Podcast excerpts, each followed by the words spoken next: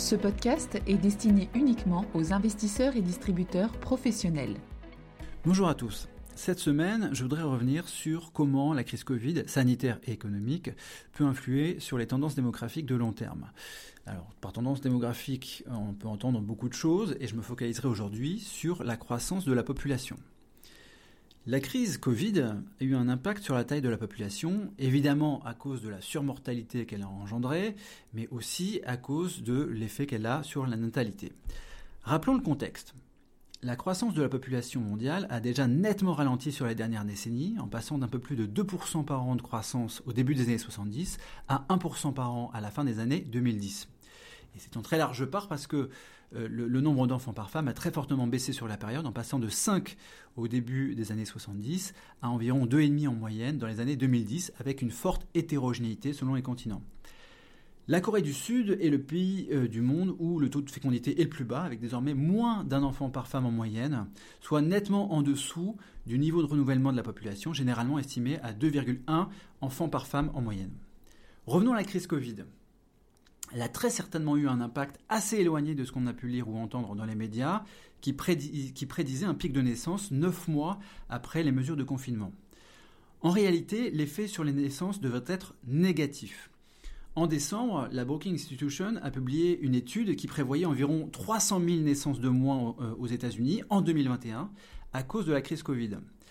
C'est assez bien corroboré par des enquêtes réalisées auprès des femmes ces derniers mois, et c'est assez cohérent par exemple avec la, baisse des recherches Internet liées à la maternité aux États-Unis. Pourquoi cette baisse de la natalité?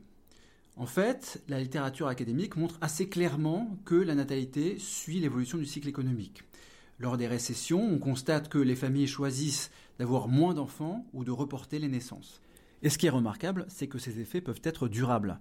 Une étude a montré qu'entre 2008 et 2013, soit juste après la, grande récession, la crise financière de 2008, il y a eu aux États-Unis 2,3 millions de naissances de moins au total que si la natalité avait continué sur le rythme qu'elle avait en 2007. Dans les pays développés, nous assistons donc à une hausse de la mortalité et nous devrions assister à une baisse de la natalité, ce qui a freiné un peu plus la croissance de la population. C'est ce qu'on a pu voir en Corée du Sud, où la population a baissé pour la première fois en 2020, en très large part car les naissances ont continué leur baisse tendancielle. En France, le solde naturel, c'est-à-dire la différence entre les naissances et les décès, n'a été que de 82 000 en 2020, soit le chiffre le plus faible depuis 1945. La croissance de la population devrait donc ralentir un peu plus, alors même que l'évolution de la population est déjà très défavorable pour certains pays. Par exemple, en 2019, les populations du Japon et du Portugal étaient en baisse pour la neuvième année consécutive, et la population de l'Italie était en baisse pour la cinquième année consécutive. L'évolution de la population est même encore plus défavorable dans les pays d'Europe de l'Est. La baisse de la population devrait exacerber les, les, problèmes budgétaires déjà posés par le vieillissement de la population, parce qu'il y aura moins d'actifs pour prendre en charge l'augmentation des dépenses de retraite et de santé. Et on devrait donc s'attendre à ce que les pays développés intensifient leurs efforts en ce qui concerne les politiques de natalité.